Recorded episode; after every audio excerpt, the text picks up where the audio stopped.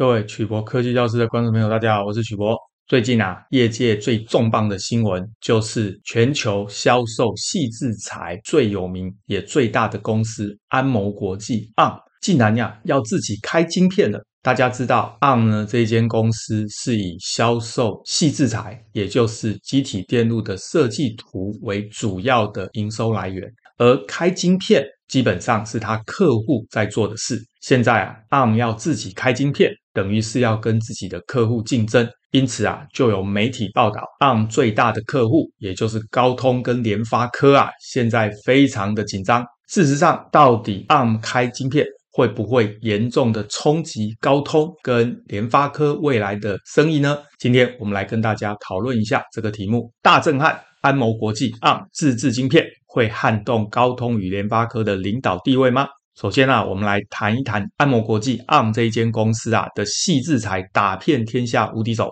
再来，细智财 SIP 就是机体电路的智慧财产权。第三个，我们介绍什么是处理器的指令集架构 ISA。再来，我们介绍高通与联发科都有使用安谋的细智财，但是差别到底在哪里？大家知道，高通跟联发科都是机体电路的设计公司。既然是机体电路的设计公司，两间的设计图却都是跟 ARM 买的，到底这两间公司的工程师在做什么呢？再来，手机的晶片有两种，也就是应用处理器 AP 跟基频处理器 BP，这两个晶片差别在哪里？最后，安谋国际自制晶片会撼动高通跟联发科吗？今天啊，我们的新闻来源是东森财经云，联发科盟友变敌人。外媒报道，ARM 自制晶片将会冲击高通与联发科的业绩。前几天啊，根据英国金融时报的报道，目前啊，ARM 还没有公开它自制晶片的细节。不过呢，ARM 这间公司啊，跟它的制造伙伴，也就是晶圆代工厂合作开发自己的半导体晶片。希望能够吸引到新的客户，同时呢，ARM 呢计划在美国的纳斯达克股票市场推首次公开发行，也就是 IPO，希望呢能够引进资金来让公司持续成长。各位知道，ARM 这一间公司啊是总部在英国的剑桥，但是呢，目前它的持有者是软银，而且它的处理器矽智财呢。应用在全世界百分之九十五以上的智慧型手机啊，包含苹果、高通、联发科，还有其他三星跟华为海思。ARM 原本呢是不生产晶片的，而是呢专门把细制材，也就是处理器的设计图贩卖给晶片的制造商，再由晶片的制造商，也就是高通、联发科来生产晶片。不过呢昂最近啊想要打造自己的晶片，来展示它的设计能力跟性能的优势，希望呢利用这个方法可以吸引到更多的投资人。根据英国金融时报的报道，这一款晶片啊，将是 ARM 有史以来最先进的晶片制作。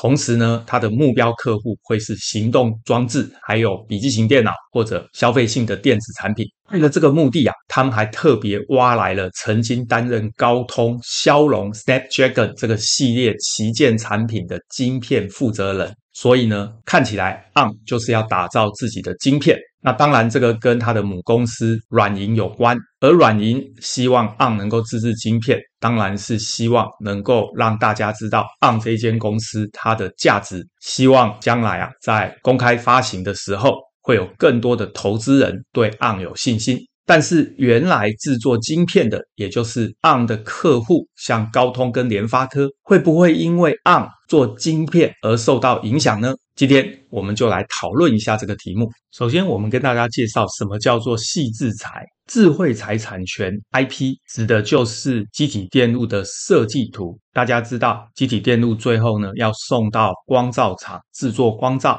最后呢，再到晶圆代工厂把光罩上的图形转移到细晶片上，最后呢就形成密密麻麻的电晶体，还有电路的连线。而这些密密麻麻的电晶体线路，我们把它称为智慧财产权。讲到这里呢，大家会以为啊，细的智慧财产权呢是电晶体的图形，所以呢，它似乎应该是一张一张的图片。但是实际上呢，积体电路的设计图有好几种不同的形式。首先呢，积体电路它的设计流程包含三个步骤，第一个步骤叫系统设计，第二个步骤叫逻辑设计，第三个叫实体设计。其中呢，逻辑设计又叫做前段设计，实体设计又叫做后段设计。逻辑设计的第一个阶段称为暂存器转换阶层执行与发展，这个阶段设计出来的结果称为 RTL，又叫 Soft IP，因为它是一段段的程式码，所以呢称为 Soft。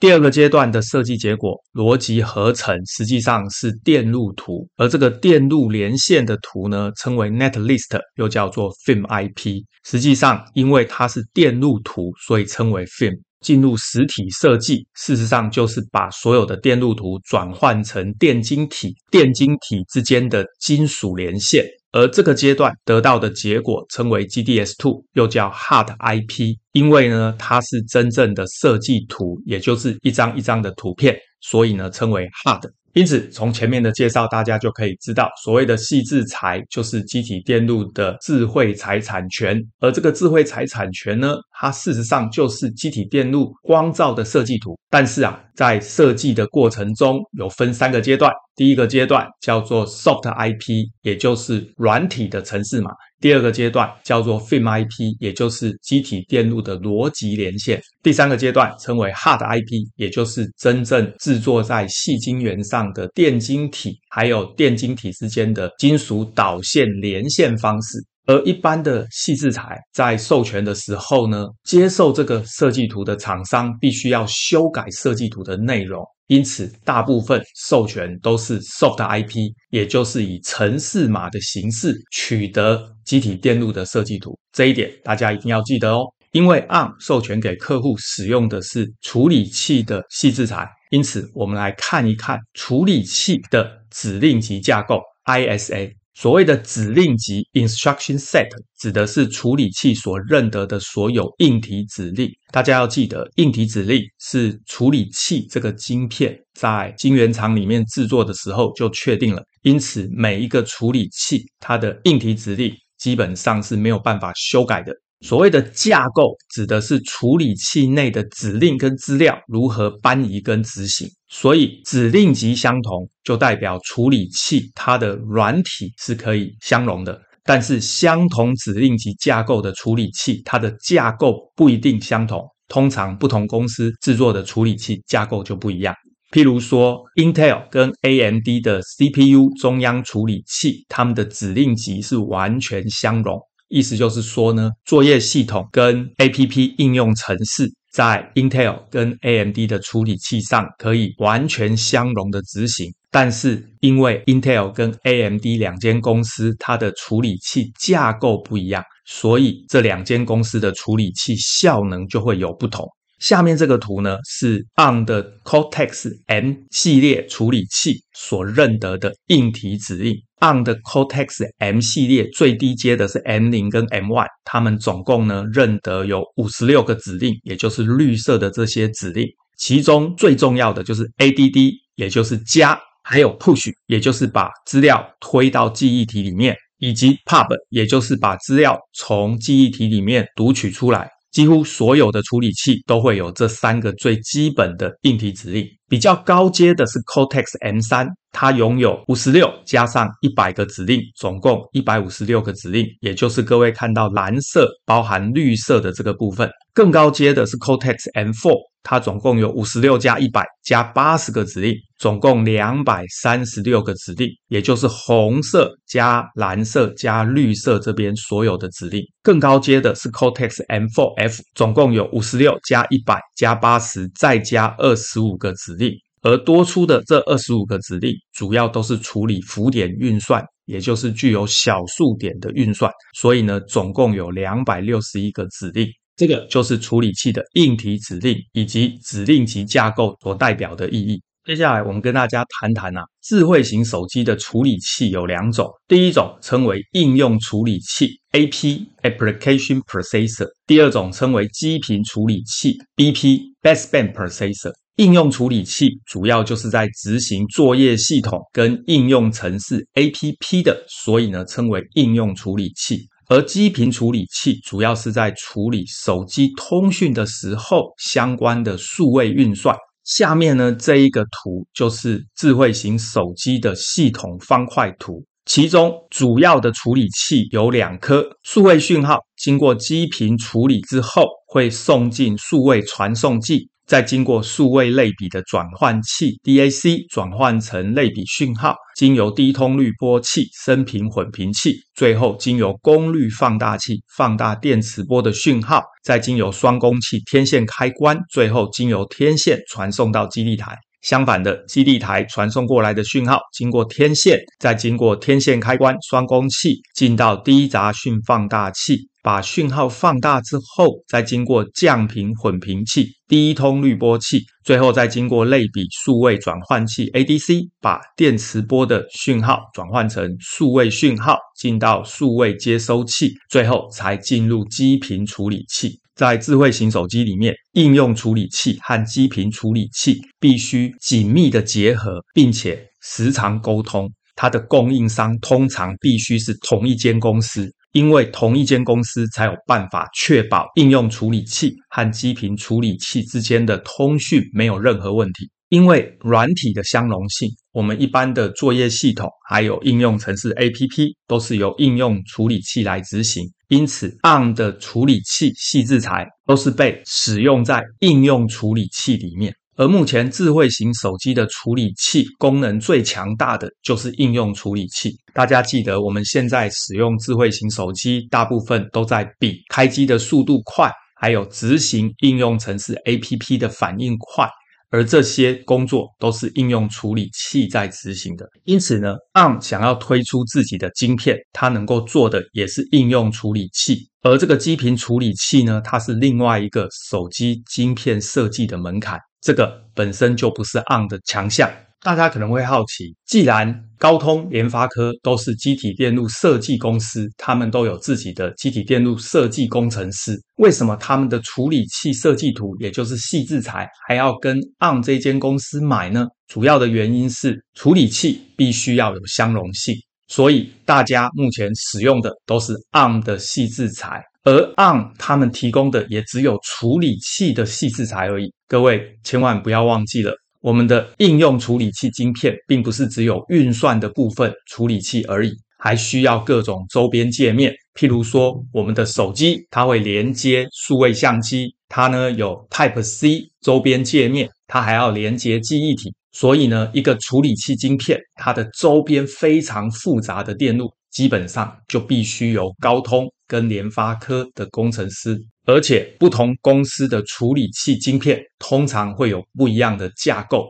而处理器的架构通常也是由高通跟联发科的工程师来完成。当然，跟 ARM 买细制材，同时也可以使用昂的架构来设计晶片。在过去，高通跟联发科的手机晶片为了要有差异化，因此都会使用自己的架构来设计处理器晶片。那么最近，因为高通跟 ARM 之间呢有官司诉讼，根据高通披露出来的资料，似乎啊安谋国际 ARM 有意呢让客户都使用它的指令集还有架构。当然，如果所有的客户都使用 ARM 的指令集和架构，那么所有的手机晶片啊就会变得大同小异，不太有差异化。未来会怎么发展？当然就要看 ARM 的策略。还有高通跟 ARM 之间的官司，最后的结果如何？根据刚才的说明，大家就能了解到，智慧型手机是联发科、高通主要的产品，而智慧型手机有两个最重要的处理器，一个是应用处理器，负责执行作业系统跟应用程式 APP；另外一个是基频处理器，负责处理通讯的数位讯号运算。手机晶片的供应商。一定两颗晶片要同时提供，这样子呢，才能确保两颗晶片之间的通讯不会产生任何问题。如果手机厂要自己去整合不同厂商的应用处理器和基频处理器，当两颗处理器之间的通讯啊出问题的时候，这个手机厂啊不知道该找谁。你去找应用处理器的厂商，他会告诉你这是基频处理器的问题；你去找基频处理器的厂商啊，他会推说这个是应用处理器的问题。最后啊，会让手机厂一个头两个大。因此在市场上这两颗晶片一定必须同时推给客户，这样子客户的接受度才会高。ARM 这一间公司的矽智财主要是使用在应用处理器上面，因此它即使开发自己的晶片，